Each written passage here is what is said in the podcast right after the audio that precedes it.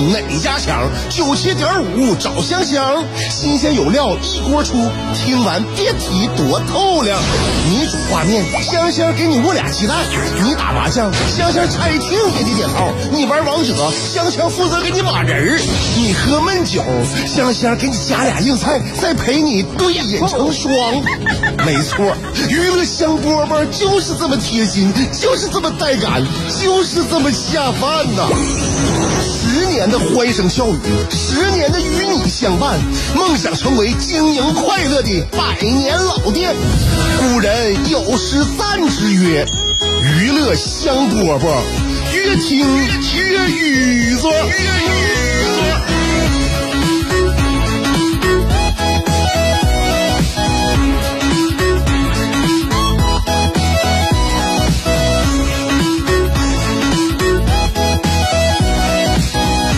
到娱乐香饽饽节目开始的时候了啊！下午两点钟，香香跟你问好。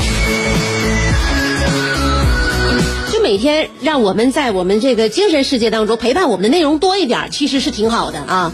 有很多精神内容啊，你得筛选啊，不是说所有东西都能映入你眼帘，对吧？而且你得投其所好啊，是吧？你挑自己喜欢的。你比如说，现在最近一段时间，我就认为这个娱乐节目对我来说有点断档，青黄不接，不知道看啥呢？看剧呢？看剧的话呢，有的时候会耽误很长很长时间，尤其到晚上半夜，你要是看几集之后呢，你就觉得这个时间呢，呃，不早了，天快亮了。而且有很多剧啊，你比如说看一些美剧或者英剧的时候呢，你就得眼睛盯着这部屏幕，你得观察这个剧情啊，看着字幕哈。所以呢，你也不能干手边的事儿。呃，有的时候为什么我喜欢看综艺呢？就是你在看综艺的时候啊，你可以给自己，比如说你可以还刷刷手机啊，在那个回回微信，什么事都能做。你比如说像下午两点钟娱乐香饽饽，你在听我节目的时候呢，可能身边一些事儿也不耽误你干。就是因因此呢，我们这种的信息密度量低的这些节目啊，也不是一无是处。吐啊，就是呢，能够在不影响你正常生活的前提下呢，还能够给你带来一些意外的收获，是不是挺好的啊？挺好的。而且现在我就觉得呀，那看剧不单是浪费时间，还有点啥了呢？我还有点就是说呀，麻木了。你说看哪的剧？有整，尤其看那个亚洲的这个的电视连续啊，呃，像我们上大学的时候特别愿意看韩剧，嗯，而且呢，我记得小的时候啊，有那译制片的时候呢，我还还看了几部就是特别呃经典的那种。日剧啊，呃，日剧的话呢，它比较短小，十一集啊，十一集就是一季。这样的话，就是也不用的这个长篇的，就是看一一部剧追很长时间就看完了，而且很励志。国产剧呢，现在是越拍越长啊，没完没了啊，事儿呢不多，但是呢矛盾不少。所以就是现在看各国剧啊，又是看亚洲的这种呃婚恋剧，我就觉得啊，其实都有很多，因为亚洲愿意以婚婚恋为题材，这个题材呢可能发展的领域比较多，受众面也比较广。你看的这个婚恋剧啊，就是中日韩，那区别还是挺老大的。就用短短短的这种就感觉来总结吧，我就感觉凭我以往积累的这种看剧经验，你像韩剧呢，就是给我一种呃男女主人公吧，就是说嗯你。你在所有人眼中都是那闪闪发光的啊，你都是非常非常优秀的，但是你唯独却看中了平淡无奇的我，是吧？我非常平淡，但是就被你相中了，这是韩剧给人的一种感觉啊，就是一种灰姑娘转世的感觉。日剧呢，日剧有点励志，就是说呢，男女主人公俩人，说是说在所有人眼中啊，他们都又平凡又渺小。但是呢，却在彼此当眼眼彼彼此眼中闪闪发光，就是对呀，就渺小的两个人在彼此的心目当中就是无可替代的位置。你再反观我们国产的这个这个家庭伦理剧呢？我们家庭伦理剧就是啥呢？我本来是人群中闪闪发光的那一个，但是自从我遇到了普普通通的你之后，我也跟着失去了光芒，日子还遇。一天不如一天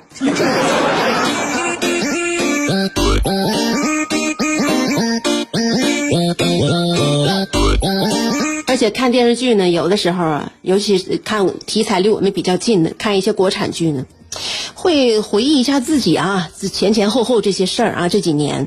你像比如说我们小时候看电视连续剧和现在的那种感觉是不一样的。我记得我小时候看电视连续剧的时候，我就特别渴望自己长大。我们那时候我认为的长大就是长到二十几岁，那就相当成年了。到二十几岁，我就有自己独立的思想，我有钱，我有自己的工作，有时间，我有自由。那小的时候都盼望长大嘛啊！现在呢？现在这个阶段了，我在看电视剧的话，我在看年纪轻轻的那那个连续剧，我就后悔啊，后悔十几年，就是自己十几岁的时候，没好好处对象，没好好享受青春，所以对我这种就是不论各个年龄段都留下了很多遗憾的人来讲呢，就不适合看电视连续剧。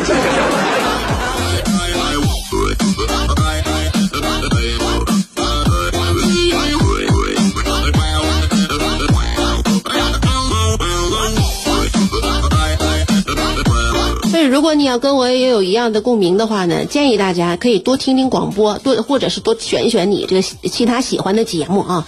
这广播当中呢说的呢任任何问题啊，它不是很扎心啊，基本上靠说话来给你就是作为精神陪伴的内容啊，就这这类节目呢，或者是这这这类产品吧，其实都是想捡你爱听的说。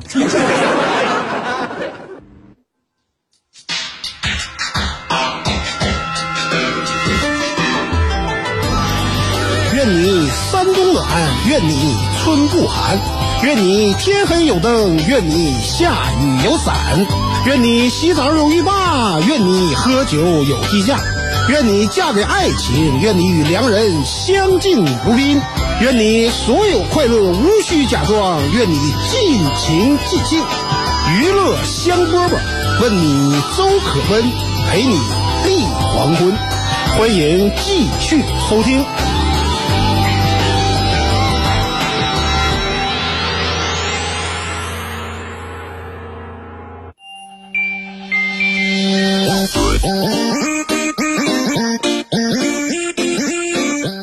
最近有一个迷恋，我们我爱啥呢？我现在爱看吃播了。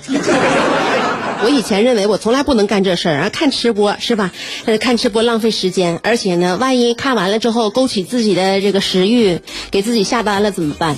后来我发现呢，其实呢，这个效果啊，跟我想象当中的刚好相反。我以为看完别人吃播之后呢，我就会特别馋，然后马上我就板不住自己嘴，就要叫外卖。其实不是那回事儿。我发现呢。看吃播有一定程度上就是减缓了我对就非要想吃一种这个食物的那种心情，反而给我提供了一个非常良好的缓冲地带。我想这为什么呢？本来我就得已经馋的不行了，要命了，都已经很饿了，想要吃东西。但为什么一看吃播的时候，哎，这吃东西的这个事儿好像慢，就就就搁在一边了呢？问题是这样啊，你在看吃播，如果这个吃播它是非常非常吸引人的话呢，你肯定就投入进去了，你就跟着看了。你他每咬一口都像你吃到了嘴里一样啊，你就那种感觉呢，就是你跟他得到了一种食物上的共情。那么这时候呢，你可能就手边的事儿啊，就都放下了啊，包括呢，你你把这个这个点单的这个外卖呢，你也放下了，就是全情投入的在看他的吃播。然后在看他吃播的时候呢，其实你在这个观赏的呃这个过程当中啊，我我就感觉收获了非常大的一种快感。就是得到了我对于这个味蕾的一种满足。后来呢，我想起来我曾经呢，呃，就是说我我曾经听到过别人说过这样一句话，就是说不要不要尝试在意念当中去完成一件事儿，就是哪怕是很想很想做的一件事儿啊，那么你在意念当中想了好几遍好几遍之后呢，然后你就可能失去了去实际行动去实际操作的这个动力了。嗯，就是你可能是对这件事儿你想太多了，太想去做一件事儿了，然后呢，你就脑海当中就有了一种好像已经做了很久的这样一种错觉。这对我来说，就是就我就是惊人的发现呐。啊，我觉得我发现了这个，我就感觉哈，就找找到了我减肥的一条这个秘密之路啊。大脑当中不断的想象做一件事儿之后呢，你就会给自己产生一种真的做过它的错错觉。那我就可以不停的看吃播呀，我脑子里边就会告诉我，好像已经吃过了这样一种感觉。建议大家试一试啊，真的看吃播不会让我们吃太多，反而啊，有的时候还能控制我们去吃更多的东西。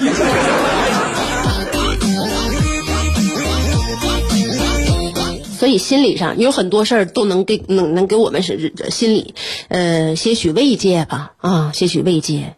就是在以前，嗯，我曾经小的时候，我能够看到特别慰藉的一件事儿，包括能够给我身边的人带来非常慰藉的一件事儿是什么呢？我小时候经常呢，我非常愿意看，看我妈数钱。你小的时候有没有这种经历？就是爸爸妈妈不知道啊，是呃这月工资啊，还是做买卖，还有这批货卖出去了啊，然后就是呃这这这一大坑子钱，一大坑子钱，或者是说是说你你做买卖的钱吧，不管是咋的，就在你面前数啊啊，灰飞烟灭就数。他数的时候，你有没有就感觉就像过年就给亲戚朋友烧纸一样？你就看那个火，就烧纸时候能看那火苗，你好像就进到那里边去了。你这目光就游离了，你好像就定，就是你的灵魂被定住了，你就特别爱看。数钱也是，数钱和看火苗子，我觉得都是一个道理，就非常催眠呐，就是让你就好脱离了另外的一种，就来到了另外一个空间。所以我就觉得吧，现在啊，好像大家都没有，都没有这个行为了，缺失了很多。因为我就觉得啊，你说我愿意看我妈数钱，那难道我妈就不爱数钱吗？我妈可能更愿意自己数钱。对吧？就是他这一个动作给全家人带来了欢乐，嗯，所以呢，我就感觉数钱他一定是能够减轻，就是生理和心理上的一种痛苦。但是现在问题就是电子货币让我们就失去了这种减压的方式。非常那天我就我就通过就是一下想到我妈晚就是晚上哈在家数钱呢，一看那一个钱那么数的时候呢。我就合计什么什么时候支付宝啊，或者是微信钱包啊，你就能推出一种就是呃那个数电子钱的功能啊，哪怕的也行啊，从一百到一块的面额自由选择。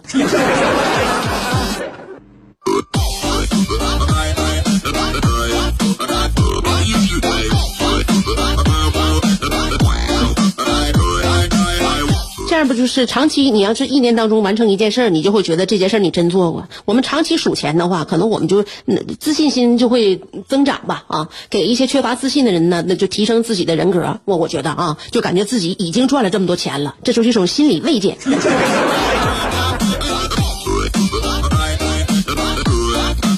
赚钱不是很容易啊，呃，当然丢了饭碗呢，却是一件就是手到擒来的事儿。我看到了上个月深圳的一个嗯新闻，深圳有一个员工啊，他爆料什么呢？就是因为他不同意呀，不同意就是单位领导要给他降职降薪，然后呢，就是公司高层就跟他起冲突了，然后这公司高层啊，就是领导啊，就是用灭火器把这个小伙的脑袋给打破了，就拿灭火器打呢，打破头了，然后并且呢，在这个小伙还并没有离职的状态下呢，就把这小伙移出工作群了。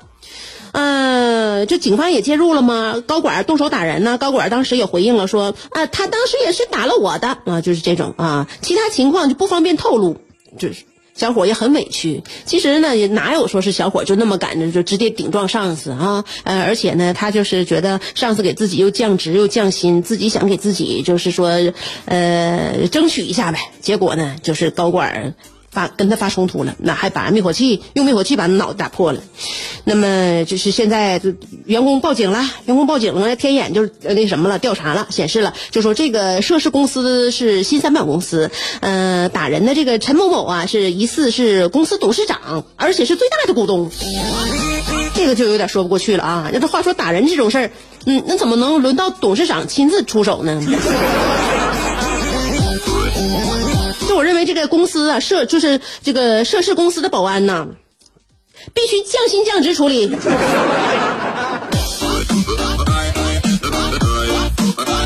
可能最闹心的也是这小伙儿，小伙儿估计也挺就是挺挺委屈呗，是不是？那哪个不不想好好端着自己的这个吃饭的饭碗呢？所以就是奇葩年年有，那那怎么就能被你遇上呢？就送给这小伙一个真理吧，就是说，嗯，在职场啊，在大公司，就是说呢，你不要怕遇见奇葩。每一次我们在单位啊，或者是工作岗位上遇到奇葩，那就是把它当成一种锻炼，主要锻炼的是你的出拳的速度和出拳的力量。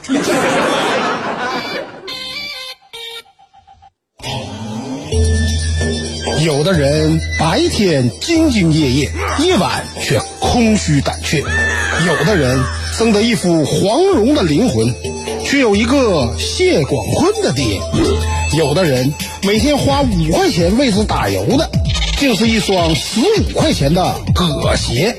人都说岁月不饶人，可你也没轻饶过岁月。想知道如何快乐度过每一天吗？赶紧去听香饽吧，香香正在为您详细分解。